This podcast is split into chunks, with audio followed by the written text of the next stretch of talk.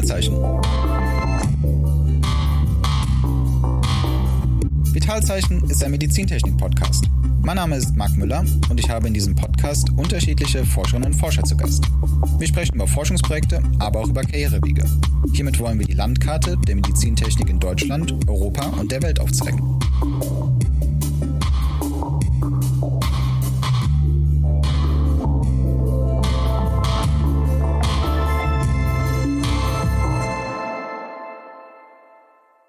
Heute ist Serena Dual hier im Podcast zu Gast. Serena ist Postdoktorandin an der Stanford University in Amerika und wir haben uns gemeinsam darüber unterhalten, was eigentlich für Unterschiede bestehen zwischen den Hochschulstandorten in Amerika, aber auch den Hochschulstandorten in Europa. Serena ist auf ihrem Weg dorthin durch unterschiedlichste Standorte auch in Europa gegangen, war viel im Ausland unterwegs und spricht über ihre Erfahrungen und wie sie ihren Weg bis dorthin meistern konnte. Wir sprechen aber auch über Forschungsthema, was sich mit der Entwicklung von Herzpumpen und vor allem der Fragestellung, wie kann ich diese Pumpen auf die Größe der Patientinnen und Patienten anpassen, beziehungsweise was hat es für Auswirkungen, wenn ich das nicht tue. Das ist Rainer, voll schön, dass das klappt oder dass das geklappt hat. Wir haben jetzt hier heute zusammengefunden, irgendwie in dem äh, Zoom-Chat in dem Fall, weil du wahrscheinlich auf ganz, ganz lange Zeit meine sagt man Gästin, ist das die richtige, ist das der richtige Begriff oder mein, mein Gast sein wirst mit der maximalsten Distanz äh, zwischen unseren zwei Punkten. Also ich sitze hier im beschaulichen Hannover und du sitzt äh, in der Weltstadt San Francisco, würde ich gerade vermuten, ähm, so vom Einzugsgebiet der Universität. Und ähm, das ist, glaube ich, echt eine, eine wahnsinnig lange Strecke. Ähm, schön, dass das natürlich über die digitalen Medien funktioniert. Und ähm, wir haben uns so ein bisschen ja auch zum Ziel gesetzt, in dem Podcast die, die Städte vorzustellen. Und äh, es ist tatsächlich bei mir so, ich war zwar schon ein oder zweimal in Amerika, aber noch nie, ähm, ja, in dem Fall an der Westküste und vor allem nicht in, in San Francisco. Deshalb magst du uns vielleicht einfach mal die Stadt San Francisco als solches vorstellen, was das so aus deiner Sicht besonders ist, wie die Stadt sich auszeichnet? Äh, ja, absolut. Ähm, ja, guten Morgen von, von meiner Seite wahrscheinlich. Ähm, Genau, also ich, für mich ist San Francisco, was sie so auszeichnet, ist eine sehr farbenfrohe Stadt. Also die ganzen kleinen Häuschen im viktorianischen Stil, die, die wirklich gut gepflegt und immer ganz farbig angemalt sind. Also das ist so das, was zumindest vom Visuellen sie, sie sehr auszeichnet. Außerdem ist es auch eine sehr lebendige Stadt. Also es gibt ein sehr aktives kulturelles Leben. Es gibt sehr viele Konzerte, die einfach in den Bars abends stattfinden, wo man, wo man vorbeigehen kann. Und ja, ich glaube, so vom, vom Wetter ist es eigentlich immer 20 Grad und trocken. Also im, im, im Sommer haben wir, auch, haben wir auch etwas Nebel. Also das ist ganz lustig. Im Sommer ist es eigentlich kälter als im, im Winter. Da ist es dann auch schon mal 12 Grad und, und richtig, richtig windig und kalt. Ähm, genau, und so ein bisschen von der Historie vielleicht noch. Also ich glaube, was viel von diesem Lebendigen auch ausmacht, ist halt die Geschichte von, von Harry B. Milk, der die Schwulenbewegung hier losgetreten hat und hat natürlich auch San Francisco als das Zentrum der, der Hippie-Bewegung ausgehend von, von, von Woodstock. Genau, und ich glaube, mittlerweile sind es auch einfach sehr, sehr viele junge Menschen, die halt von den Tech-Giganten, also Facebook, Google, Apple, angezogen werden und das ist so ein bisschen die, die jüngere Geschichte der Stadt, würde ich sagen. Okay, spannend. Also das heißt, man hat auch ähm, tendenziell eher eine, eine jüngere, ähm, ich sag mal, Einwohnermehrheit ähm, in der Stadt oder wie, ist, wie kann ich mir das so vorstellen von, von der Demografie her? Ja, es ist ganz spannend. Also es gibt natürlich äh, immer noch die, die alteingesessenen äh, Hippies aus San Francisco, also die ältere, die ältere Generation ist eher sehr, sehr alternativ. Und dann die jüngere Generation ist, äh, ist sehr, sehr tech-lastig. Ähm, also das hat sich jetzt auch während der Pandemie ganz spannend, finde ich, nochmal verändert, weil viele der Leute aus dem Tech-Sektor halt die Stadt verlassen haben, jetzt von irgendwo weit fern arbeiten. Also es ist, glaube ich, ein bisschen mehr von dieser alten San Francisco äh, wieder hochgekommen, die mich persönlich auch sehr, sehr fasziniert, die ich sehr, sehr mag. Ja. Cool. Und wie ist das so? Ähm, würdest du San Francisco als eine oder gibt es das überhaupt so wie im, im europäischen Raum, dass das eine Hochschulstadt ist? Also ist sie sehr stark studentisch geprägt oder merkt man, also ich glaube, die Universitäten in den USA sind ja auch vorwiegend solche Campus-Universitäten, oder? Mhm. Also merkt man das so im Vergleich? Ich meine, du hast ja auch in, in Europa studiert teilweise oder auch gearbeitet. Wie würdest du da so den Vergleich von, von der Stadt und dann auch vielleicht übergehend auf die Hochschullandschaft sehen? Also die Hochschullandschaft hier, da, würde ich vielleicht das ein bisschen größer sehen, also in dieser Bay Area Ähm, das sind einfach so die, alle Städte, die quasi um diese Bucht äh, bei San Francisco liegen. In San Francisco selbst ist die UCSF, also die University of California San Francisco, die ist eher medizinisch geprägt, also da gibt es wenig äh, technische Studiengänge. Und dann die zwei technischen Unis, die wichtig sind, sind dann Berkeley und, und eben Stanford. Und beides Berkeley und Stanford oder beziehungsweise Stanford liegt in der Stadt Palo Alto. Also das sind dann, das sind dann wirklich diese Uni, Uni-Orte, die auch sehr durch das studentische Leben geprägt sind. In San Francisco selbst würde ich sagen, ist es wenig universitär. Also mhm. das ist wirklich vor allem einfach eine kulturelle, kulturell interessante Großstadt. Ja, spannend. Also das ist dann wirklich unterschiedlich. Ich meine, wir kommen nachher ja auch nochmal drauf, aber du kommst ja ursprünglich aus der Schweiz und hast da auch ähm, an der ETH, glaube ich, auf jeden Fall studiert und auch promoviert, wenn ich es richtig im Hinterkopf habe. Und äh, das ist ja schon dann im direkten Vergleich auf jeden Fall eine, eine unterschiedliche, äh, ein unterschiedliches Szenario, oder? An, an Hochschulstädten, würde ich vermuten. Also ich kann mir, Zürich kenne ich jetzt auch nicht so hundertprozentig, aber ist wahrscheinlich dann doch ein bisschen so vom Leben her in der Stadt ein bisschen anders strukturiert dann, oder? Absolut. Also ich würde sagen, jetzt im Vergleich zu Zürich hat San Francisco hat auf jeden Fall diesen, diesen Großstadt-Vibe noch ein bisschen mehr. Also das ist auch etwas, was ich äh, wirklich gesucht habe, als ich entschieden habe, in der Stadt zu wohnen. Es gibt aber auch viele, die, die eben auf dem Campus wohnen. Und das ist dann, würde ich sagen, nochmal eine ganz andere Erfahrung. Das habe ich aber selbst, äh, selbst nie gemacht. Also ich habe immer quasi versucht, so diese Balance zu finden zwischen meinem Arbeitsalltag, der auf dem Campus stattfindet, und dann ähm, dem Wochenende, das in der Stadt ist. Ja, spannend. Und äh, jetzt hast du schon die eine oder andere Universität genannt, die da in der Bay Area ähm, angesiedelt ist. Du bist jetzt, ich würde fast sagen, mit an der renommiertesten Universität in den USA äh, tätig, ähm, was mich besonders auch ein bisschen stolz macht, dass du dann so als Gast hier in dem Podcast auftauchst, aber du bist in Stanford.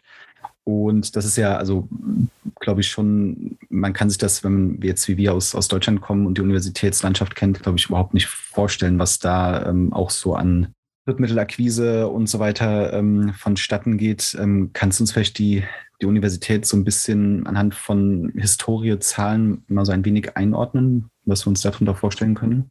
Äh, ja, absolut. Also äh, Stanford wurde gegründet, äh, Ende, Ende 1800, also ungefähr 1891 und zwar ähm, war auf dem Gelände, wo Stanford gegründet wurde, da war eigentlich nichts. Also es war eine Farm. Mhm. Deshalb wird die Uni auch oft als The Farm bezeichnet, also quasi Welcome to the Farm, wenn man aus Stanford kommt.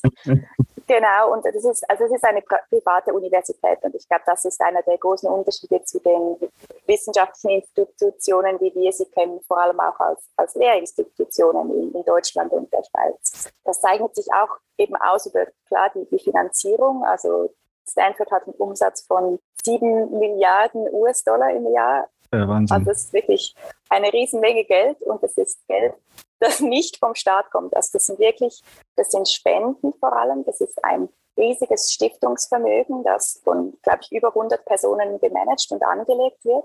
Also Stanford ist auch einfach ein riesen Investitionspool. Mhm. Genau, also das, das ist, ist, ganz viel Geld, das da einfach reinkommt, weil, weil Leute, die da vorher mal studiert haben, das nachher dann quasi unterstützen und, und spenden. Was auch spannend ist, ich würde sagen, es hat einen sehr starken wissenschaftlichen Fokus. Also es ist eben keine Uni, die sehr viele Leute ausbildet. Das sieht man vor allem daran, dass ähm, also auf acht Studierende kommt ein Professor oder eine Professorin. Traumhafte Zustände, ja. Genau, also es sind wirklich ganz, ganz andere Zustände, was dann auch dazu führt, dass, dass 75 Prozent der, der Klassen kleiner als 20 Personen sind. Also man hat wirklich, wenn man als Student nach Stanford kommt, hat man eine ausgezeichnete Betreuung. Mhm. Gleichzeitig bildet Stanford auch einfach sehr, sehr wenige Leute aus. Also es ist wirklich eine Elite-Universität, auch in dem Sinn, dass es wirklich sehr, sehr wenige Leute sind, die da studieren. Okay, ja. Also das ähm, ist ja also so vom, vom Grundsatz-Layout dann wirklich sehr unterschiedlich. Es gibt zwar jetzt auch in Deutschland so ein bisschen den Trend zu diesen Stiftungsuniversitäten, aber interessant, das mal so zu hören. Jetzt haben wir es eben schon, schon so ein bisschen angerissen, dass die amerikanischen Universitäten ja so Campus-Universitäten in der Regel sind. Ähm, und finde persönlich, äh, gerade so im, Kontext der Medizintechnik, ähm, wozu wir ja vorwiegend auch in dem Podcast hier uns in irgendeiner Form oder wo wir uns beschäftigen, ist es ja so, dass man an total unterschiedlichen Stellen arbeitet. Also manche der Gäste sind in, in, Krankenhäusern tätig und haben da ihre Arbeitsstelle, manche halt in, an Universitäten oder an Forschungsinstituten. Und ich finde, alles hat so seinen, seinen speziellen Geruch, seine, seine spezielle Tonart, ähm, auch das äh, spezielle Aussehen. Und ähm, wir probieren das immer so ein bisschen den Zuhörern und Zuhörern zu vermitteln, indem ich jetzt repräsentativ die Augen ähm, schließen werde und ähm, du mich mal so ein bisschen mit auf deinen Arbeitsweg, ähm, du hast du wohnst ja in, in der Stadt im Endeffekt. Ähm, wie kommst du sozusagen zum Campus? Was, was erlebt man, was hört man, was sieht man, riecht man vielleicht? Äh, wie ist da so, so das Empfinden? Vielleicht können wir diese Tour jetzt mal zusammen machen. Ich mache jetzt auch tatsächlich einfach mal die Augen zu und dann bin ich mal gespannt, was du äh, uns erzählen wirst. Sehr gerne. Ähm, also morgens, morgens fahre ich äh, mit dem Fahrrad äh, zur, zur nächsten Zugstation. Also es gibt tatsächlich hier eine Zugverbindung zwischen der Stadt und ähm, Palo Alto. Das Schöne an der Zugverbindung ist, dass man sein Fahrrad mitnehmen kann. Also das ist ein sehr strukturierter und organisierter Prozess. Man muss an einem bestimmten Ort warten, dann haben alle kleine gelbe Schildchen an ihrem Fahrrad von wo bis wo sie fahren, damit es dann kein, kein Chaos gibt, wenn man wieder aussteigt dann, dann ist es eine rucklige 40-minütige Fahrt im, im Zug. Man sieht dann auch schon gewisse Leute, die in ihren sogenannten Scrubs, also quasi in der Medizinkleidung ähm, unterwegs sind. Also das sind dann Ärzte, die, äh, die in San Francisco wohnen, aber, aber in Palo Alto, in Stanford Medicine äh, arbeiten. Genau, und dann auf der anderen Seite packe ich mein Fahrrad wieder aus und, und, und fahre dann quasi über den Campus Richtung Spital. Also da komme ich vorbei an an, an den Palmen vom Stanford Campus. Das muss man sich so ein bisschen vorstellen wie eine Hotelanlage, also alles so schmucke Gebäude ähm, und, und sehr gepflegte Rasen. Genau, also da, da ist dann diese ganze Gruppe von Leuten, die mit dem Fahrrad dann vom Zug Richtung Campus fährt. Und ähm, mein, mein Büro ist, war immer wieder ein bisschen woanders. Also ich äh, habe angefangen in Stanford als Translational Fellow, also tatsächlich bezahlt von der Klinik. Das heißt, mein Büro war auch in so einem neuen, schönen Gebäude. Genau. Und äh, jetzt mittlerweile bin ich aber auch oft einfach im Spital unterwegs. Also das heißt, man geht dann wirklich durch den Haupteingang des Spitals rein und sucht sich dann äh, durch diese komplizierten Gänge, die irgendwie für ein Spital sehr typisch sind, überall auf der Welt, sucht, sucht man sich dann den Weg in, in, in sein Büro und kommt dann natürlich auch an, ja, an, an Patienten und ihren Familien vorbei, an, an Ärztinnen, an Pflegenden. Okay, das heißt, es ist wirklich auch in dem Fall eine ähm, Universitätsmedizin einfach dann vorhanden in dem Sinne. Spannend, ja. Genau, also das ist, das ist in Stanford wirklich, würde ich sagen, sehr einmalig, auch in der Bay Area, also UCSF. Ich habe es vorher schon angetönt, ist sehr medizinisch. Mhm. Berkeley ist sehr technisch und ich glaube, Stanford hat wirklich diesen speziellen Zustand, dass das Stanford Medicine, was eine andere Institution ist, aber die sind quasi direkt aneinander angeschlossen. Mhm. Also durch das ist einfach eine sehr große physische Nähe zwischen dem Engineering und der Medizin vorhanden. Das ist natürlich dann ideale Arbeitsbedingungen für jemanden, der in der Medizintechnik tätig ist. Also ich glaube, das ähm, muss man ja einfach so, so sagen, dass Hochschullandschaften, die das abbilden können, irgendwie dann natürlich ideale Voraussetzungen haben, unabhängig davon, wie jetzt die Universität ausgestattet ist oder nicht. Und ja, Medizintechnik ist ja jetzt so ein bisschen auch die, ähm, die Überleitung. Wir haben ja jetzt das Pferd eigentlich etwas von hinten aufgezäumt und haben uns mal angehört, wo du gerade bist. Aber die Frage ist ja auch so ein wenig, wie kommt eigentlich ja eine Postdoktorandin aus der Schweiz nach Stanford? Wie, wie geht dieser Weg? Warum bist du überhaupt bei der Medizintechnik gelandet? Können wir da so den Lebensweg vielleicht mal kurz abschreiten? Was, was hat dich so, was hat dich gepackt? Warum, warum wurde es Medizintechnik? Ja, ähm, also ich glaube, die, die, das Interesse an der Technik bzw. an der Physik, das habe ich bereits im Gymnasium ähm, entwickelt. Also ich hatte einen super engagierten Physiklehrer, der uns damals auch motiviert hat, an einem internationalen Physikwettbewerb mitzumachen. Äh, das war sehr experimentelle Arbeit. Also ich habe da wirklich das wissenschaftliche Arbeiten äh, gelernt, habe auch gemerkt, wie mir das einfach super viel Spaß macht. War dann aber sehr unsicher, ob ich jetzt Medizin studieren soll oder Technik. Also mich hat auch die Medizin äh, fasziniert, also Beispiel Schlafforschung hat mich wahnsinnig fasziniert, solche Dinge. Mhm. Und ich habe mich dann entschieden, ein Jahr äh, frei zu machen, um das so ein bisschen rauszufinden und habe dann ein Praktikum gemacht bei einem Hörgerätehersteller äh, Sonova in Schäfer, also in der Schweiz. Und das war, das war super cool. Also das Arbeiten hat mir einfach wieder sehr Spaß gemacht. Es war wieder Engineering, aber mit einer medizinischen Anwendung. Und da habe ich mich dann entschieden, ich will Ingenieurin werden. aber ich möchte mir diesen Weg in die Medizin quasi offen halten. Mhm. Und äh, an der ETH gab es damals auch den biomedizinischen Masterstudiengang. Das war dann so mein, mein Ziel oder mein Kompromiss, den ich schlussendlich aber nie angefangen habe, weil mich dann immer mehr die Regelungstechnik fasziniert hat während dem Studium. Und das war etwas, das nicht so wirklich abgebildet war in diesem Studiengang, worauf ich dann eigentlich einfach so ein bisschen meinen eigenen Master äh, zusammengebaut habe aus, aus biomedizinischen Fächern, aber dann auch aus, aus Fächern ähm, der Regelungstechnik und der Robotik. Hm, interessant, weil also bei Regelungstechnik kenne ich zumindest viele Menschen, denen da die Schweißperlen ähm, auf, der, auf der Stirn entstehen. Aber ich habe das jetzt äh, also schon in unterschiedlichsten Szenarien gehört, dass äh, viele eher grundständig Engineering, sei es jetzt Maschinenbau, Elektrotechnik, Mechatronik studieren und dann irgendwann den, den Bypass in die Medizintechnik gehen, wohl aber natürlich sich über Fächer immer so ein bisschen da auch weiterbilden, einfach wenn, wenn die Curricula der Universitäten das hergeben. Das heißt, das war auch im Prinzip dann dein, dein Studienplan und du hast dann welchen Abschluss im Endeffekt dann erreicht? Maschinenbau. Das ist beides Maschinenbau, ja. ja. Und hättest du das jetzt rückblickend anders gemacht? Also so auf deinem Weg, wo du jetzt bist, würdest du sagen, grundständig Medizintechnik hätte einen Vorteil gehabt oder war das jetzt eher so die, die richtige Entscheidung? Äh, für mich war es absolut die richtige Entscheidung. Mhm. Was ich vielleicht anders machen hätte können, wäre Elektrotechnik gewesen. Also dann hätte ich wahrscheinlich mehr Hintergrund äh, schon in dem Bereich, in dem ich jetzt schlussendlich auch arbeite. Also ich arbeite viel mit Sensorsystemen, mit, um, mit Arduino, mit den Dingen, die ich mir jetzt halt alles selbst beigebracht habe. Ähm, ich glaube, das wäre auf jeden Fall sinnvoll gewesen. Also mehr Informatik, mehr Elektrotechnik. Ähm, das das wäre auf jeden Fall sinnvoll gewesen. Medizintechnik ist natürlich jetzt auch mein persönlicher Weg, den ich nicht gegangen bin, aber ich, äh, ich finde ich find es schwierig, wenn man sich zu früh zu fest diversifiziert, weil man dann viele Dinge sehr oberflächlich, je nachdem halt nur behandeln kann, weil die Zeit ja einfach ähm, begrenzt ist. Ein spannenden Weg, den die ETH jetzt geht, ist, ein, dass die neu ein Medizinstudium anbieten, das aber mehr technische Dinge, die mit auf den Weg gibt. Also ein sehr viel mathematische und physiklastigeres Medizinstudium, als das normalerweise der Fall ist.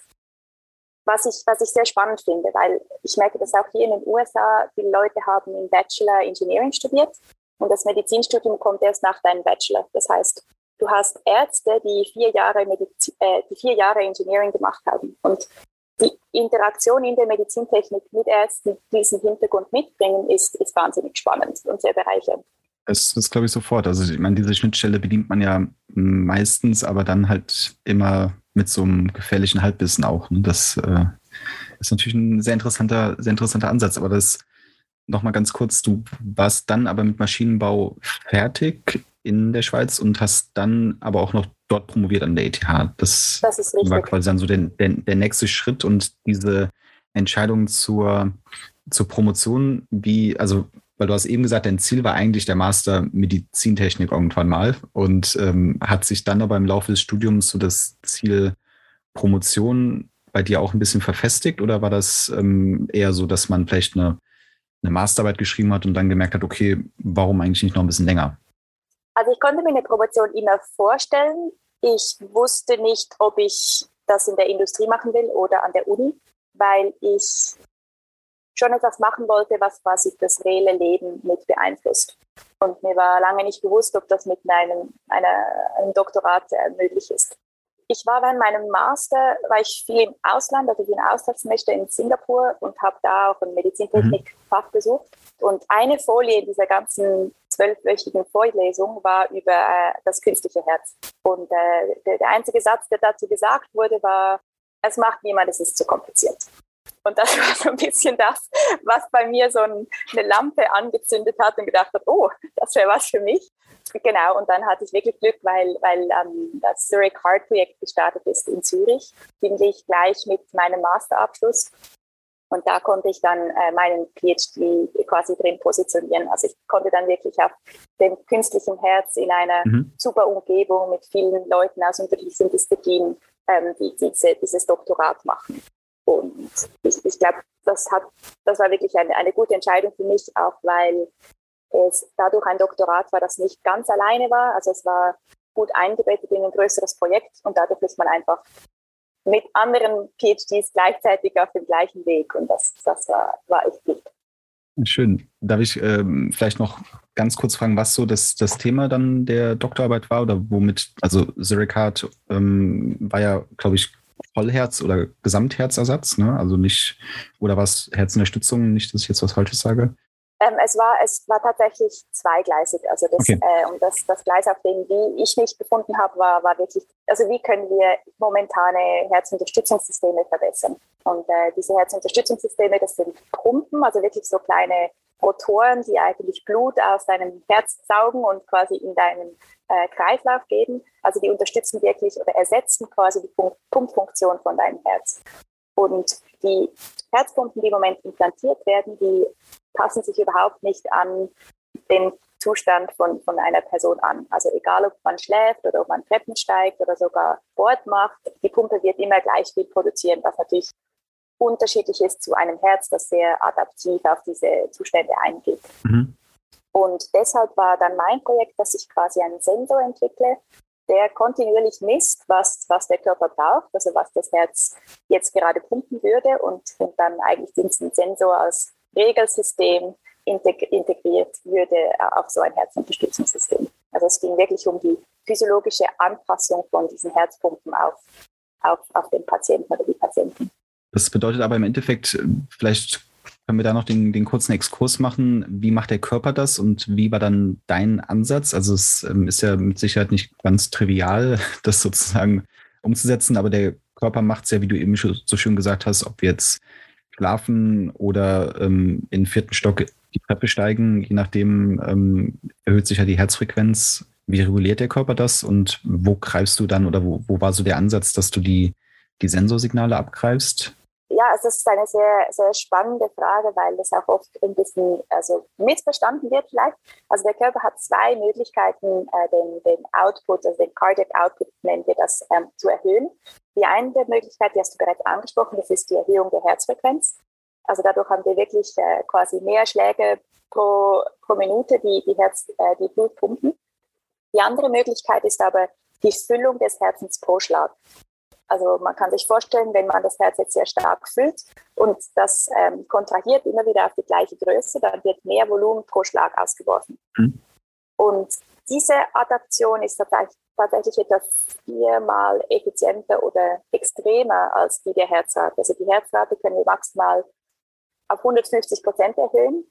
Äh, die Füllung können wir aber, da können wir bis zu viermal höhere Flüsse erreichen. Mhm. Und das andere Spannende daran ist, dass das Herz eigentlich nicht der aktive Teil dieser Adaptation ist. Also unser Körper ist eigentlich der aktive Teil. Das heißt, ähm, wenn, wir, wenn wir Sport treiben, dann wird eigentlich mehr Blut von, unseren, von der Peripherie in den Kreislauf begeben und dadurch erhöht sich das Füllvolumen von unserem Herzen.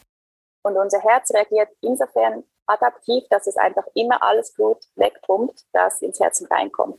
Das heißt, wenn wir, wenn wir messen können, wie viel Blut im Herzen drin ist und wir einfach sicherstellen, dass all dieses Blut immer weggepumpt wird, dann können wir eigentlich sicherstellen, dass unsere Herzpumpe oder unser Herz automatisch richtig auf den Körper abgestimmt ist.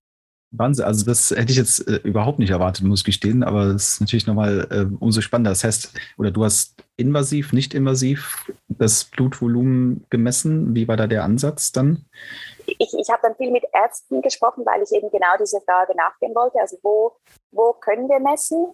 Was sind quasi die chirurgischen Implikationen dafür, wenn wir messen wollen auf der Außenwand des Herzens, wenn wir messen wollen im, im Blut, wenn wir messen wollen außerhalb des Körpers, also nicht invasiv. Und ziemlich schnell ähm, habe ich dann wie gemerkt, dass es etwas sein muss, was wir in die Herzpumpe integrieren können. Also was wirklich schlussendlich auf der Herzpumpe sitzt oder auf der Kanüle sitzt, im Blutraum, also innerhalb des, des Herzens. Und das war dann so meine Ausgangslage. Also das war die, das Requirement war, wir müssen es integrieren können auf der Herzpumpe.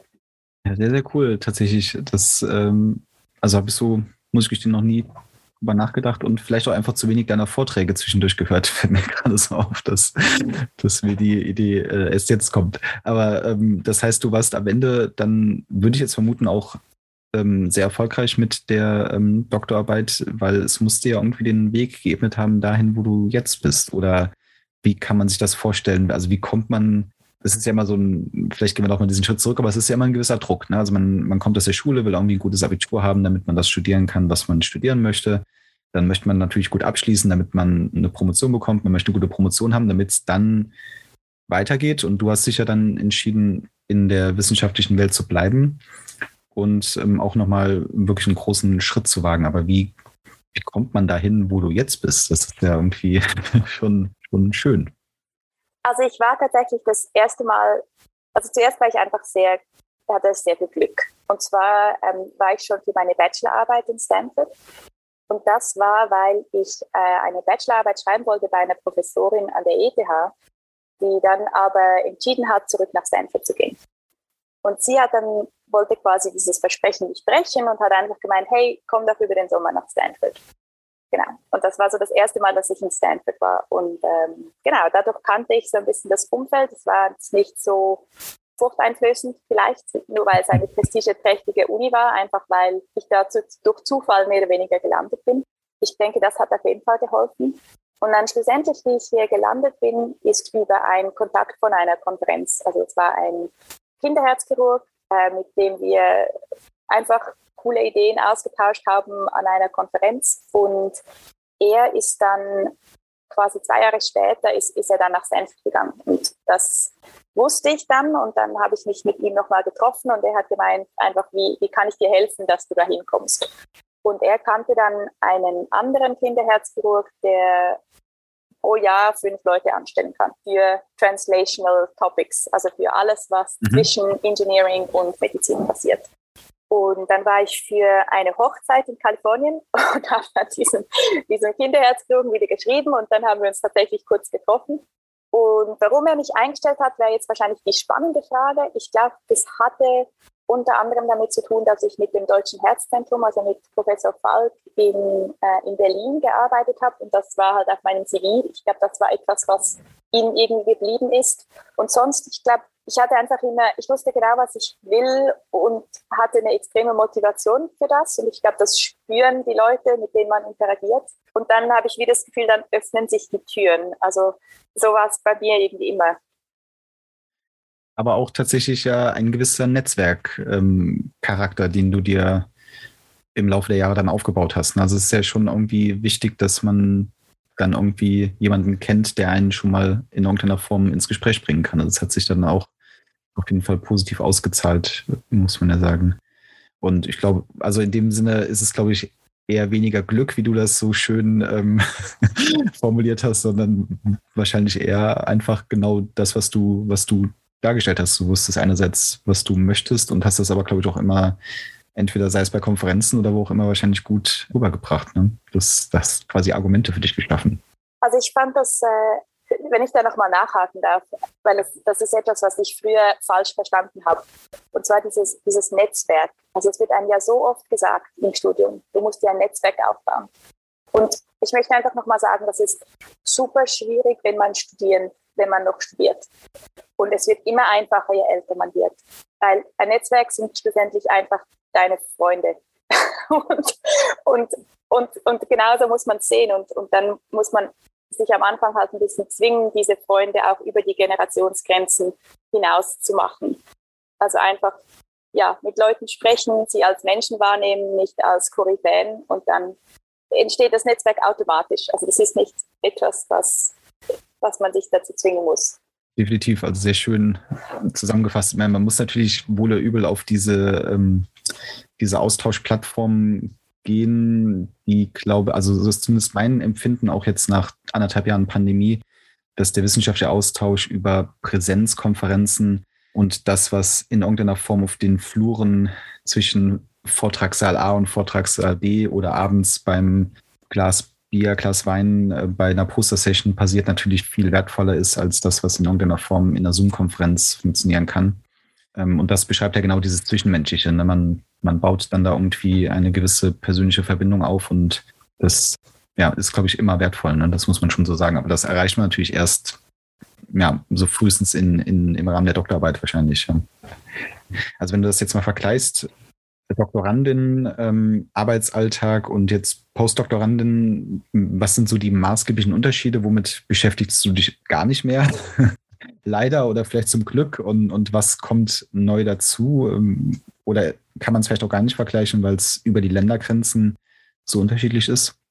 Das, also ich finde das eine sehr spannende Frage, weil ja, mein Titel ist auch Postdoc hier, aber ein Postdoc in den USA mhm. macht was anderes als ein Postdoc in Europa. Also ein Postdoc in den USA ist eigentlich fast nochmal ein Doktorand. Also man macht hier seine eigene Forschung vor allem selbst, auch als Postdoc. Und ich hatte das Gefühl, in, in Europa wird man als Postdoc dann eher schon so in Richtung Gruppenleiter ausgebildet. Also man betreut vor allem PhD-Studierenden, die quasi nachkommen. Also man kommt in diese Mentoring-Rolle rein. Hier ist das anders. Also ich, ich hätte gern mehr Mentoring gemacht, aber hier ist es wie nicht vorgesehen, auch weil das Professoren-Studierendenverhältnis so gut ist, hat eigentlich jeder PhD-Student direkten Zugang immer zu der, der Professorin, die, die die Doktorarbeit betreut. Das heißt, als Postdoc hat man eigentlich wie gar keinen Platz unbedingt in dieser, in dieser Mentoring-Rolle. Genau. Also das heißt, ich, ja, ich mache Experimente. Ich bin drei Tage die Woche im Labor. Äh, ich baue die Experimente auf. Äh, wir haben das Glück, dass wir sehr guten Zugang haben zu medizinischen Daten. Also wir können auch wirklich die, die, die Experimente so aufbauen, dass sie die physiologischen Zustände in den Patienten äh, widerspiegeln, was mir sehr Spaß macht. Und dann habe ich mich sehr aktiv darum bemüht, mit Masterstudierenden zusammenzuarbeiten. Also einfach meine, meine Forschung per E-Mail an diese, äh, wie sagt man, an diese Newsletter zu verschicken und dann einfach zu schauen, äh, was kommt da zurück. Und ich habe eigentlich immer Leute gefunden, die dann Lust hatten, äh, für ein halbes Jahr bei mir, bei mir mitzumachen. Ach super, das heißt, du ähm, überträgst so ein bisschen das europäische Prinzip ähm, in, dem, in dem Maße vielleicht dann tatsächlich nach Amerika. Das ist ja äh, ganz, ganz spannend. Wie ist das ähm, mit Lehre in irgendeiner Form? Also zumindest hier ist es ja häufig so, dass eigentlich schon die Doktoranden, Doktorandinnen ähm, Lehrtätigkeiten auch gewissermaßen haben, spätestens die Postdoktoranden auf jeden Fall. Ähm, wie ist das bei dir aktuell? Hältst du Vorlesungen oder irgendwelche Lehrveranstaltungen in irgendeiner Form? Ähm, nein, gar nicht. Äh, okay. Ich glaube, das ist wirklich der andere Teil daran. Wenn du als Postdoc in die USA kommst, dann gehen alle davon aus, du willst Professorin werden.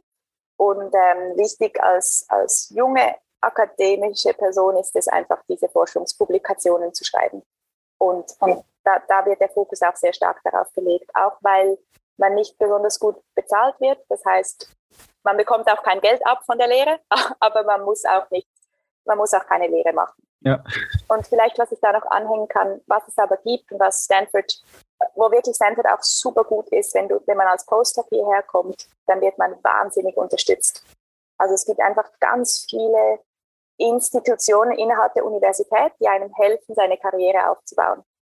Weil für Stanford ist es ganz wichtig, dass die Leute, die in Stanford waren, danach gute Positionen haben. Das heißt, man wird sehr stark nochmal unterstützt im, im ganzen Bewerbungsverfahren, in, in, in, der Publikation, im, im Schreiben von, ähm, von Grants, also von Forschungsgeldanträgen.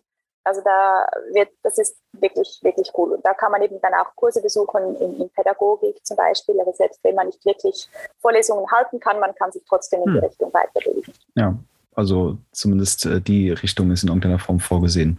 Aber klar, also die, die Hochschullandschaft, das ist dann schon, merken wir, glaube ich, jetzt mit jedem Kapitel irgendwie schon deutlich, deutlich unterschiedlicher. Wahnsinn.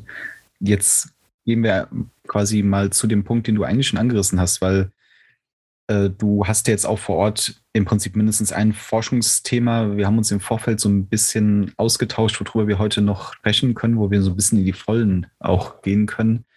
Und ähm, du hast ein Thema, hast mir eine Publikation zugeschickt und ich fand das total spannend, weil das mal wieder sowas ist, wo man auf Anhieb nicht drüber nachdenkt und was eigentlich total peinlich ist, wenn man denkt, dass man nicht drüber nachdenkt. Gott, was ein Satz. Aber du hast mir quasi äh, den, den Titel patientenspezifische äh, Blutpumpen so als grobes Schlagwort geschickt und ich dachte so, ja Mensch, klar, ne, ist aktuell in aller Munde, dass man in irgendeiner Form etwas patientenspezifisch macht.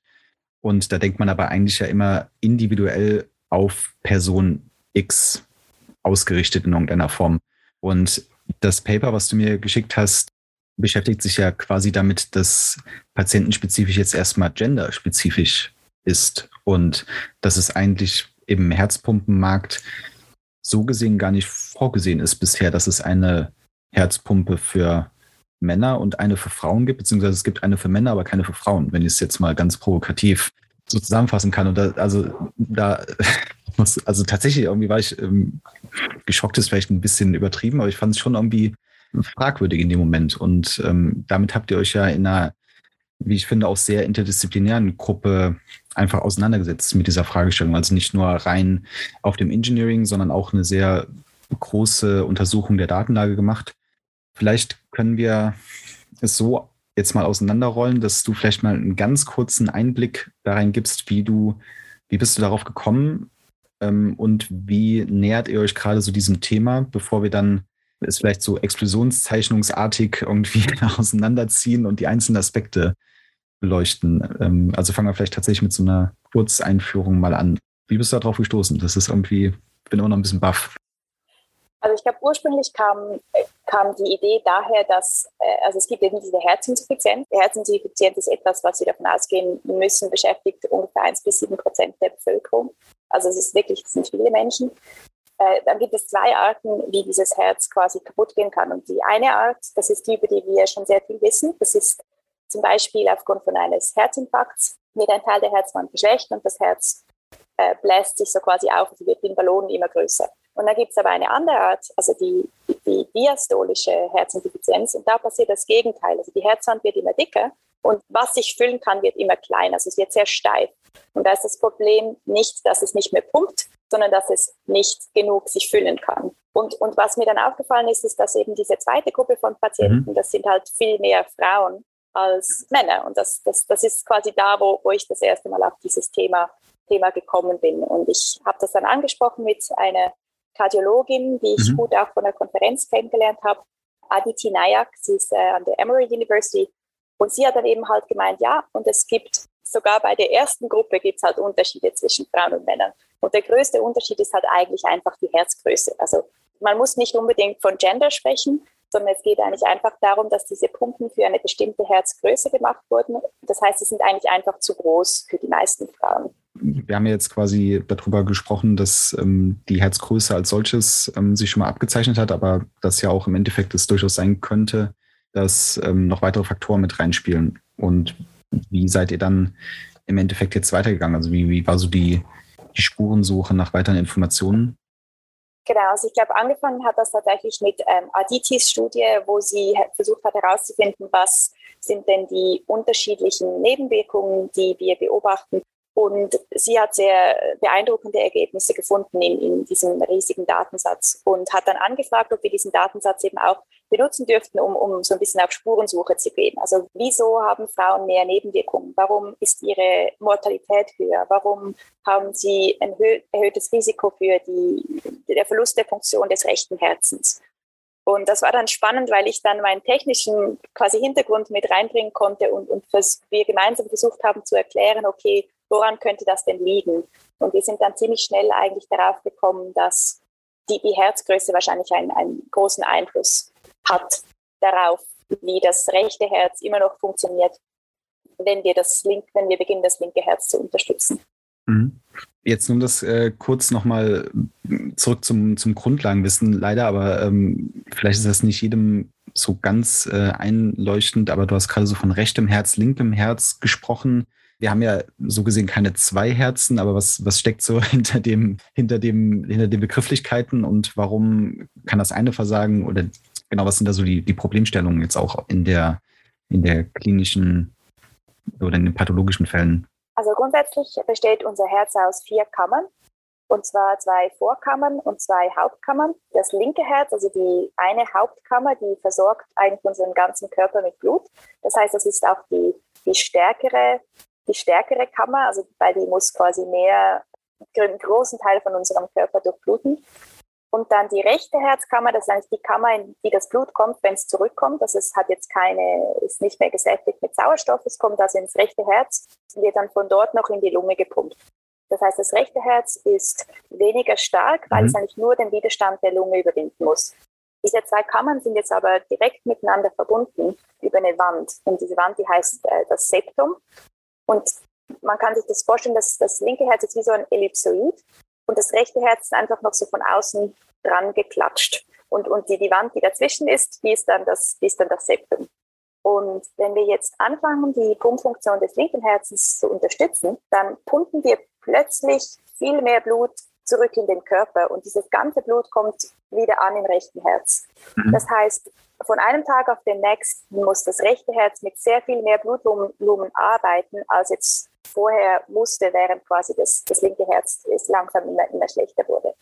Und da können wir also eigentlich davon sprechen, dass wir eine Volumenverschiebung haben vom linken Herz, das jetzt unterstützt wird, rüber ins rechte Herz. Und wenn wir uns jetzt wieder dieses Ellipsoid mit diesem angeklatschten rechten Herz vorstellen, dann und wir jetzt ganz viel Volumen von diesem Ellipsoid quasi in die andere Seite rübernehmen, dann kann es sein, dass die mittlere Wand quasi wie rüberspringt.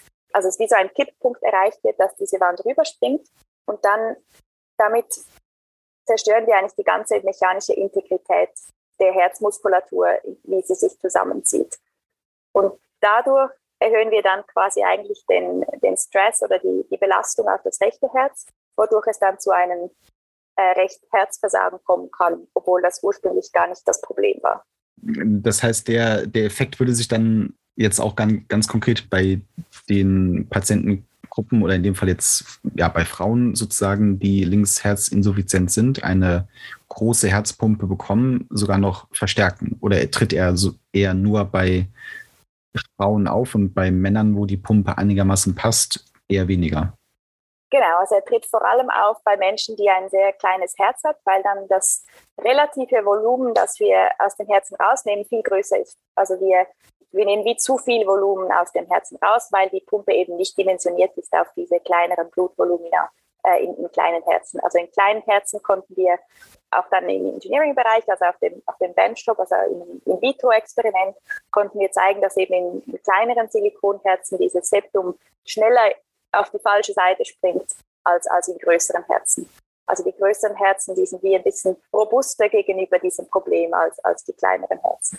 Ja, das ist natürlich irgendwo ähm, naheliegend, ne, wenn man das jetzt so rein mechanisch ähm, betrachtet. Jetzt stelle ich mir gerade so ein bisschen die Frage, wie mh, mm, der Wissenschaftler hat jetzt, also gerade merken wir es ja auch in, in Pandemiesituationen, aber auch immer so eine Appellfunktion an in eurem Fall dann an die Hersteller. Ne? Also es, es gibt ja dann eigentlich keine adäquate Lösung an, an Medizinprodukt für diese Problematik. Es gibt, glaube ich, Systeme natürlich für Kinder, aber die sind da wahrscheinlich viel zu unterdimensioniert und, glaube ich, auch meistens außerhalb des Körpers.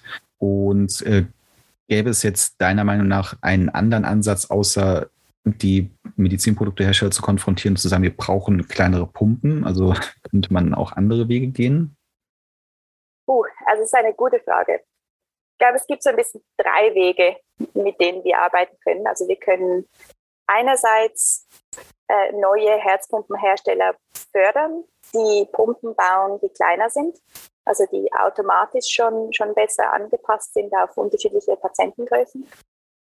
Es gibt im Moment ein paar Firmen, die quasi da auf dem aufsteigenden Ast sind und das ist äh, sehr positiv, mhm. die auch schon sehr weit sind im ganzen Zertifikationsprozess, weil das ist so ein bisschen die Schwierigkeit, oder? Also der, der, im zweiten Punkt, ja, wir könnten mit diesen Herzpumpenherstellern reden, aber wenn, wenn sie jetzt heute wirklich sofort etwas Kleineres bauen würden, dann ging es immer noch 10 bis 15 Jahre, bis das in einem Patienten ist. Das heißt, das sind so die zwei Wege, die so entweder sehr lang sind, wenn wir mit den Herzpumpenherstellern sprechen, oder so mittellang sind, wenn wir auf die neuen äh, Firmen vertrauen, die eben neue Pumpkonzepte auf den Markt bringen. Mhm. Da würde ich mich dann auch einreihen mit quasi eben neue Konzepte entwickeln, die weniger sensitiv sind auf, auf diese Größe. Ähm, genau. Der dritte Punkt, wo eben auch dieses Paper so, so spannend war, ist, dass es eben auch einfach viel mit der Einstellung der Pumpe zu tun hat. Also wir können die, diese Rotationsgeschwindigkeit von diesem Propeller, der, das hängt sehr stark auch mit dem Pumpvolumen zusammen, dass wir, dass wir fördern können. Das heißt, wir können auch einfach eine Akzeptanz schaffen bei dem medizinischen Personal, dass es diese Abhängigkeit gibt. Also dass man wirklich aufpassen muss, dass man die Pumpen, die eigentlich eben zu groß sind, einfach ein bisschen tiefer einstellt bei, bei Frauen als bei Männern. Und vielleicht könnte man dadurch eigentlich schon direkt morgen quasi ein, eine Verbesserung der, der medizinischen Versorgung er, erreichen. Und das wäre, also bei diesen relativ komplizierten, oder das heißt komplizierten, bei diesen sehr anspruchsvollen Medizinprodukten unterteilt man ja auch so ein bisschen in mal die, die Pumpe als mechanisches Bauteil und die Software. Ähm, aber wenn jetzt nur die Pumpeneinstellungen modifiziert werden würden, wäre das ja kein Eingriff in die Software und würde auch keine weitere Zertifizierung irgendwie voraussetzen, oder? Also das wäre dann eigentlich der schnellste Hebel, oder? Absolut, absolut. Und das ist sogar komplett unabhängig von den Pumpenherstellern. Also das wären wirklich die, die Ärzte, die im Spital diese Pumpen implantieren und dann eigentlich diese Grund, diese Grundpumpgeschwindigkeit einstellen. Und wenn man die einfach generell ein bisschen tiefer einstellt bei kleineren Herzen, sind wir der Überzeugung, dass man schon viele dieser Probleme verhindern kann. Also wirklich total, total spannend, auch von, von den Schädigungsmechanismen, die da irgendwie diskutiert wurden, worüber man so gar nicht nachdenkt, dass man, wenn man das eine, die eine Herzseite unterstützt, auf einmal die andere schädigt. Das zeigt auch wieder, wie, wie gut eigentlich unser Körper ausbalanciert ist und wie wir uns manchmal anmaßen, ihn ihn zu reparieren und ihn dann doch nicht zu reparieren. Ja, verrückt. Auf jeden Fall, ja. auf jeden Fall. Ähm, du hast aber ähm, tatsächlich auch noch ähm, natürlich unterschiedlichste ähm, andere Forschungsprojekte mir genannt, an denen du gerade arbeitest. Also es ist nicht nur so, dass du an, an einem Projekt arbeitest, du bist auch gerade noch in Entwicklung von Sensorik. Ähm, gehst du, glaube ich, weiter auch in, in Pumpkonzepten, hast du ähm, angedeutet, dass ihr da viel macht. Wir haben noch ein bisschen Zeit auf der Uhr, gäbe es noch vielleicht so ein, ein weiteres kleines Lieblingsprojekt, wo du sagen würdest, da sind wir vielleicht in so einer Prototypenphase, wo wir noch uns äh, zu austauschen können? Ähm, ja, gerne. Ich habe es vorher schon ganz kurz angetönt. Also es ging mir dann wirklich auch darum, dass, dass, wir dieses, dass wir diese Anforderungen an, es muss für verschiedene Menschen funktionieren, auch halt wirklich direkt mit einbeziehen, in, wenn wir anfangen, solche Pumpen zu, zu entwickeln. Und das ist ein bisschen womit ich jetzt im Moment gerade arbeite. Also wir entwickeln an einem Device, das basiert auf Soft Robotics. Also das sind quasi weiche Aktuatoren. Also das ist sehr, sehr anders als, als diese turbodynamischen Pumpen. Und der große Vorteil ist, dass wir versuchen, nicht direkt mit dem Blut in Kontakt zu sein. Also ein anderes Problem, das wir bis jetzt noch nicht angesprochen haben, ist die Interaktion von metallischen Oberflächen mit, äh, mit den Blutkörperchen, was nämlich zu Blutgerinnseln führen kann, die dann wiederum leider direkt dort produziert werden, wo sie auch ins Hirn gehen können und einen Hirnschlag verursachen können. Und äh, deshalb ist ein Ansatz eigentlich, den wir jetzt verfolgen, dass wir weggehen von der Herzunterstützung und hingehen zu etwas, was halt auf, auf der Basis von, von den großen Blutgefäßen arbeitet. Also dass wir wie eine zweite Pumpe einführen, die quasi eher peristaltisch dann, dann den Blutfluss fördert. Mhm. Nicht, mehr in, in, nicht mehr parallel zum Herz, sondern jetzt eben in Serie. Also quasi wir haben das Herz, das pumpt und wir haben eine zweite Pumpe, die, die auf, auf ein größeres Herzgefäß dann einwirkt. Was auch ein bisschen weniger sensibel ist auf die Größe der Aktuatoren oder der Pumpen. Ja. Wie, wie darf ich mir das, also ähm, du musst, du kannst jederzeit sagen, darüber darf ich gerade noch nicht reden, weil es ist noch, äh, ist noch top secret. Aber wie darf ich mir das äh, vorstellen? Also das Herz wirft ja äh, das Blut aufgrund der Herzklappen gerichtet aus, sehr schnell auch. Ähm, wir haben dann quasi so eine, eine Pulswelle, die ja in den, in den Gefäßen gerade so direkt nach dem Herzen gespeichert wird, Windkessel funktionsmäßig und dann ja quasi mehr oder weniger auch den, die, den pulsativen Anteil so ein bisschen verliert mit, mit weiter vorangehen. Aber wo, wo muss ich mir jetzt diese Pumpe vorstellen und, und wie unterstützt sie den Blutfluss? Also das Konzept beruht, ich kann vielleicht so viel sagen, dass es, es beruht auf, auf dem Prinzip der Counterpulsation. Also es ist quasi, dass man eine zusätzliche Pulsation induziert in dem Bereich des Herzzyklus, wo das Herz nicht pumpt und dann wie eigentlich zu einem doppelten Herzschlag kommt. Ähm, das ist ein Prinzip, das es schon gibt, das man vor allem invasiv angewendet hat, also wo man dann eine, einen Ballon eigentlich in, in die Aorta einführt und quasi so einen Unterdruck dann auch erzeugt, der dem Herzen hilft, äh, auszuwerfen. Und wir arbeiten jetzt wie eigentlich an einem Counterpulsation-Prinzip, das aber nicht mit dem Blut in, in Berührung ist. Spannend. Es gibt auch in dieser Herzpumpen-Community einen relativ großen Streit meines Wissens diese ähm, Impellerpumpen fördern ja eigentlich das Blut dann relativ kontinuierlich. Ne? Also man, der Patient hat eigentlich keinen Puls mehr. Und ähm, es gibt doch oder gab immer wieder diese Diskussion, dass aber der Patient dadurch eigentlich so ein bisschen, ja, wie, wie, wie schreibt man das fachlich korrekt, aber dass er so ein wenig aus dem, aus dem Takt kommt. Also was man ja auch irgendwie von längeren Operationen hört, dass man diesem permanenten Pulsieren der Gefäße ja auch noch weitere Funktionen, sei es jetzt im Lymphbereich und so weiter, nachsagt. Und ähm, ich frage mich jetzt gerade, was passiert denn, wenn man dann auf einmal einen Doppelpuls hat? Also quasi nicht keinen Herz, sondern auf einmal einen Schlag äh, pro Herzzyklus mehr.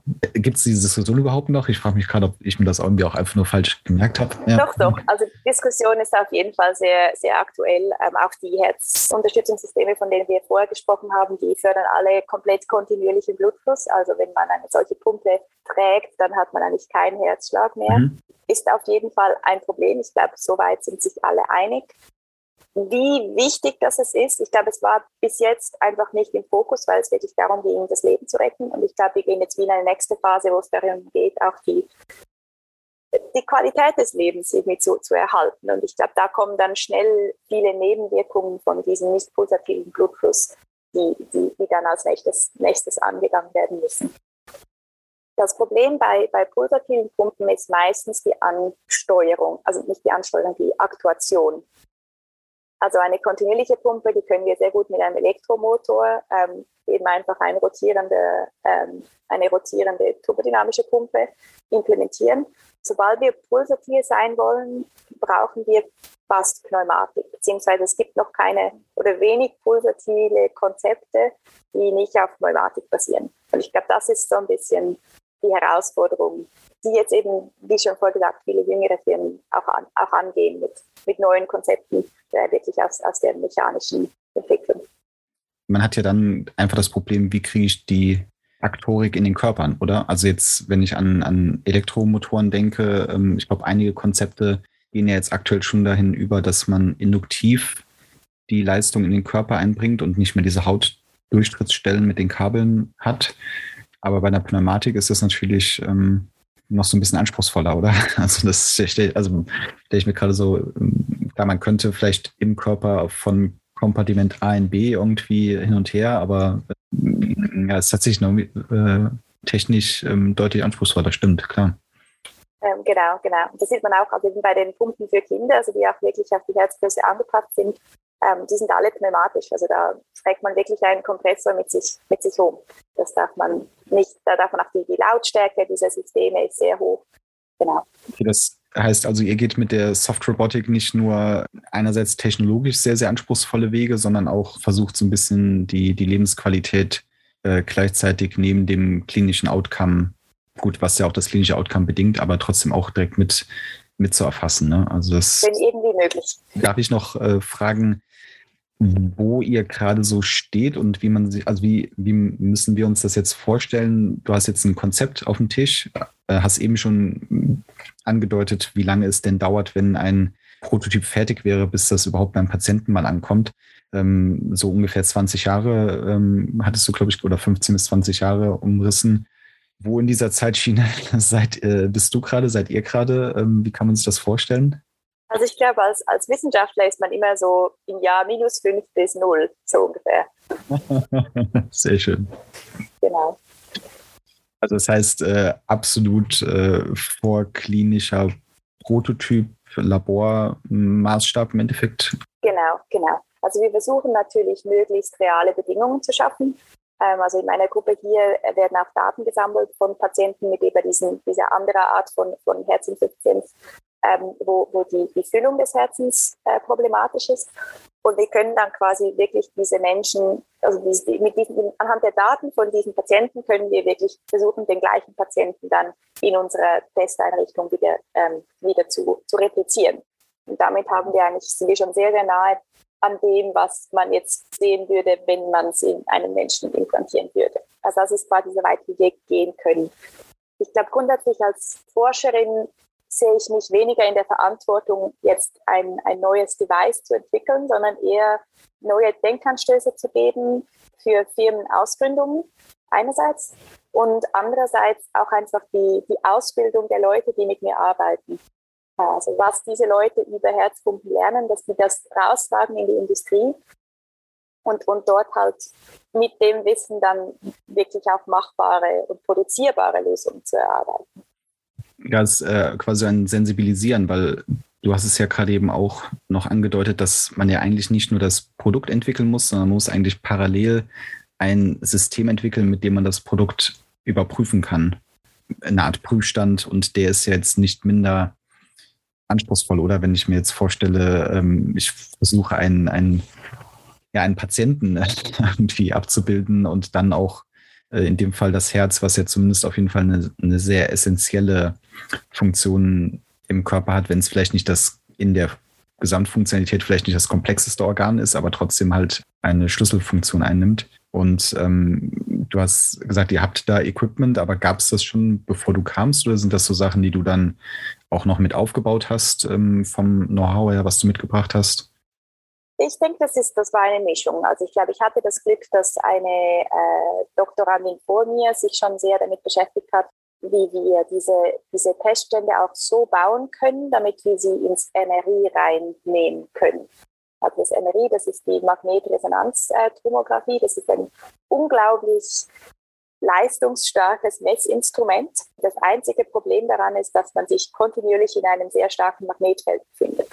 Das heißt, man muss diesen Prüfstand jetzt nicht nur patientenspezifisch, sondern eben auch nicht magnetisch und elektronisch abgeschirmt bauen. Und das war so ein bisschen die Herausforderung, mit der ich mich eigentlich im letzten Jahr beschäftigt habe. Also wie, wie können wir diesen Test schon so bauen, dass wir ihn auch im MRI dann äh, abbilden können und schauen können, ob die Blutflüsse, die wir indizieren, immer noch ähnlich sind zu dem, was wir im Menschen sehen. Also damit wir sicherstellen können, dass wir nicht plötzlich Dinge beeinflussen, die wir eigentlich gar nicht beeinflussen wollten also äh, neben der Materialwahl dann, was du ja schon angedeutet hast, irgendwie ähm, auch eine extreme Herausforderung in die Sensortechnik. Das, das stelle ich mir schon sehr anspruchsvoll vor. Und MRI ist dann das Mittel der Wahl, also weil man kennt ja auch andere Strömungsvisualisierungstools, aber du hast gesagt, es ist ein, ein, für euch ein tolles Messinstrument. Warum oder wo würdest du gegenüber anderen Messmethoden die große, den großen Vorteil dann sehen für deine Anforderungen jetzt gerade? Uh, das ist eine gute Frage. Ich glaube, ein großer Teil der Antwort ist, was mir zur Verfügung steht. ähm, ich bin in einem Labor, das sich auf äh, Herz-MRI spezialisiert. Ähm, und äh, genau, also deshalb habe ich jetzt während meinem Postdoc einfach sehr viel über MRI gelernt. Du hast vorher die anderen Strömungsvisualisierungen angesprochen, absolut. Also es gibt das PIV zum Beispiel, da gibt es dann ganz andere Arten und Dinge, auf die man achten muss, um, um das richtig umzusetzen. Wenn man ein MRI-Gerät zur Verfügung hat, ist es wahrscheinlich einfacher, das MRI-Gerät zu benutzen. Aber das ist auch nicht immer so selbstverständlich. Ja, okay. Ja, interessant. Also hätte ich jetzt tatsächlich überhaupt nicht äh, erwartet, ne? weil also PIV, du hast es angesprochen, quasi eine Methode, wo man Partikel in, in die Flüssigkeit einbringt und diese jetzt ganz einfach gesprochen ja tracken kann, ne, so vom, vom Grundprinzip her. Hat natürlich auch deutlich interessante Anforderungen mit optisch transparenten ähm, Untersuchungsobjekten und so weiter. Aber ich hätte, also ich stelle es mir immer noch ein bisschen einfacher vor, als das Ganze in großen Magnetresonanztomographen zu packen. Aber gut, das, äh, wie du halt sagst, was man hat, das nutzt man dann auch gerne. Ne? Das stimmt schon. Und ich glaube, das andere, was halt was auch spannend ist, ähm, also das nennt man 4D plus, also quasi plus dreidimensional aufgelöst über die Zeit, sind dann vier Dimensionen. Und ähm, man, man kann das halt im Patienten auch machen. Also du kannst wie das im Patienten machen und dann das eigentlich abgleichen mit dem, was du in deinem physiologischen Modell replizieren kannst und kannst dann eigentlich mit sehr viel Gewissheit sagen, doch, das ist wirklich genau so, wie wir es auch vorher im Patienten gesehen haben. Das ist vielleicht einer der Vorteile.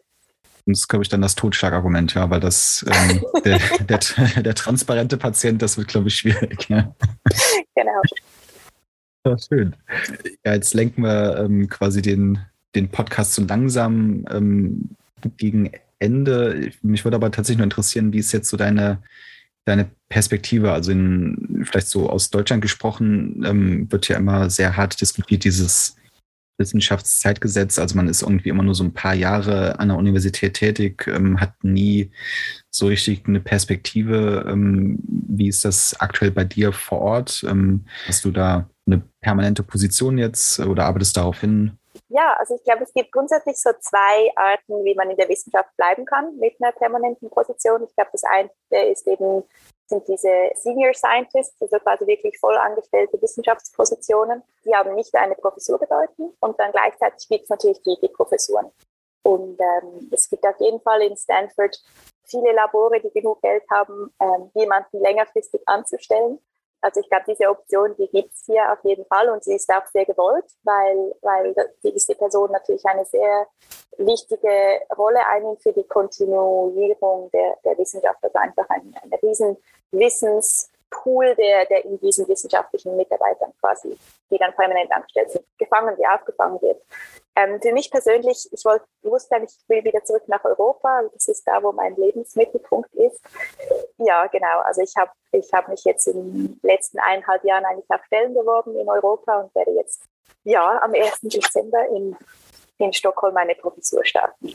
Herzlichen Glückwunsch an dieser, an dieser Stelle. Das heißt, äh, direkt der nächste Karriereschritt ähm, steht dann auch wieder an. Also nochmal eine komplett neue neue Form des Betätigungsfeldes. Was ist dann der, der inhaltliche Kontext? Also bleibst du dem, dem Thema Herz, Herzunterstützung treu? Geht es nochmal in eine andere Richtung? Wie muss man sich dann die Professur da vorstellen? Also wir haben ja eben auch schon ganz viel darüber philosophiert, was man so macht in anderen Ländern. Was steht da so in deiner Tätigkeitsdarstellung? Ähm, also ich glaube, ich werde mich weiterhin mit medizinischen Geräten bzw. Sensoren beschäftigen, die uns helfen, die, die Therapie und die Diagnose von Herzkrankheiten zu verbessern. Das ist auf jeden Fall weiterhin mein, mein Fokus. Grundsätzlich kann ich mir schon vorstellen, dass, dass sich das dann in Zukunft auch weiterentwickeln kann zu anderen Organen. Das, das ist so ein bisschen das, was, was mich fasziniert. Also ich glaube, es gibt viele Organe, die, die sehr viel weniger erforscht sind als das Herz. Also ich glaube, das Herz ist ein okay. super Einstiegsorgan, weil man schon viel darüber weiß. Und, und ich glaube, dann gibt es andere Organe, wie eben du hast es vorher angesprochen, das Lymphsystem oder auch, ähm, auch die, wie die Geburt zum Beispiel, die einfach mit immer noch sehr, sehr wenig technologisch unterstützt sind. Und das sind, glaube ich, so Anwendungsbereiche, die mich, die mich weiterhin interessieren. Wahnsinn. Also das heißt, in deinem Kopf sprudeln Ideen noch und nöcher, ja? Ja, genau. Schön. genau. Und ähm, vielleicht die, die allerletzte Frage noch, ist dann Stockholm äh, Professur, ähm, ist das, also kann man sich das dann wieder eher so im europäischen Kontext vorstellen? Das heißt, du betreust irgendwie in einer gewissen Form eine Art Lehrstuhlinstitut, betreust Doktoranden, Doktorandinnen. Gibt es Vorlesungen oder ist das auch so eine Art ähm, Forschungsprofessur? Wie, wie ist da jetzt so die Stelle angelehnt? Ja, das ist eine sehr, sehr gute Frage. Ich glaube, etwas, was ich wirklich gemerkt habe äh, während meinem gesamten Bewerbungsprozess, ist, wie divers die europäische Forschungslandschaft aufgestellt ist. Ähm, also da ist die Situation in, innerhalb der USA sehr, sehr homogen. Jetzt in, in Schweden ist es so, es gibt äh, Lehrpositionen und Wissenschaftspositionen. Äh, meine Position ist eine wissenschaftliche Professur, also das ist dann eine Aufteilung 70, 30 Prozent. Das ist 70 Prozent meiner Zeit ist für ähm, wissenschaftliche Themen reserviert und 30 Prozent für, für Lehre. Genau, es ist ein bisschen anders als in Deutschland in dem Sinn, dass man nicht einen gesamten Lehrstuhl übernimmt, sondern es sind eigentlich mehrere Professoren, also auf allen Niveaus, also Assistenz, Associate und äh, Full Professor, die sind eingebettet in, in eine größere Gruppe. Also es ist insofern ein bisschen kooperativer wahrscheinlich. Also man ist äh, eine Gruppe von Professoren und Professorinnen, die dann jeweils eigen ihre kleine Gruppe aufbauen, aber schon eigentlich verbunden sind über dieses, über dieses Institut. Okay, spannend. Also tatsächlich auch nochmal wieder ein komplett anderes System, in das du dich einarbeiten kannst.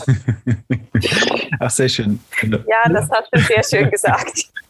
Das, Rainer, das hat mir äh, heute ganz, ganz große Freude gemacht. Vielen Dank, dass du dir die Zeit genommen hast, dich hier ähm, ja, den ganzen Fragen, dem Bombardement an Fragen zu stellen, aber dass du uns auch einfach ja, sowohl deinen, deinen Findungsweg ähm, dargestellt hast, aber auch wie es quasi an den einzelnen Standorten so funktioniert und vor allem, was es gerade immer noch für klinischen Bedarf gibt, den man wirklich nicht vor Augen hat. Das ist schon, schon immer wieder erstaunlich, muss ich wirklich sagen. Also vielen lieben Dank dafür.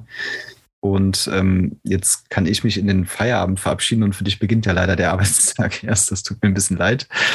Ähm, aber ich hoffe, dass du jetzt energiegeladen in den Tag startest. Ja, absolut. Ähm, äh, Marc, vielen Dank, dass du mich eingeladen hast. Ähm, eben alle, die, die jetzt hier zuhören, falls ihr irgendwann mal Fragen habt, bitte kommt gerne auf mich zu. Ihr findet mich, mich wahrscheinlich am ehesten auf, auf LinkedIn, also schreibt mich einfach an. Ähm, ja, also ich starte mit sehr viel Freude in meinen Arbeitstag. Ähm, ich bin nach wie vor begeisterte Forscherin und hoffe, dass ich auch ganz viele äh, von euch hier draußen äh, dazu motivieren konnte heute. Ja, super. Das ist doch ein ganz fantastisches Schlusswort. Dann ähm, sage ich nochmal vielen Dank und deine ganzen Kontaktdaten werden wir natürlich ähm, in den Notizen zu dieser Folge dann verankern. Dann können die Zuhörerinnen und Zuhörer sehr gerne Kontakt aufnehmen. Ich sage Tschüss und bis zum nächsten Mal.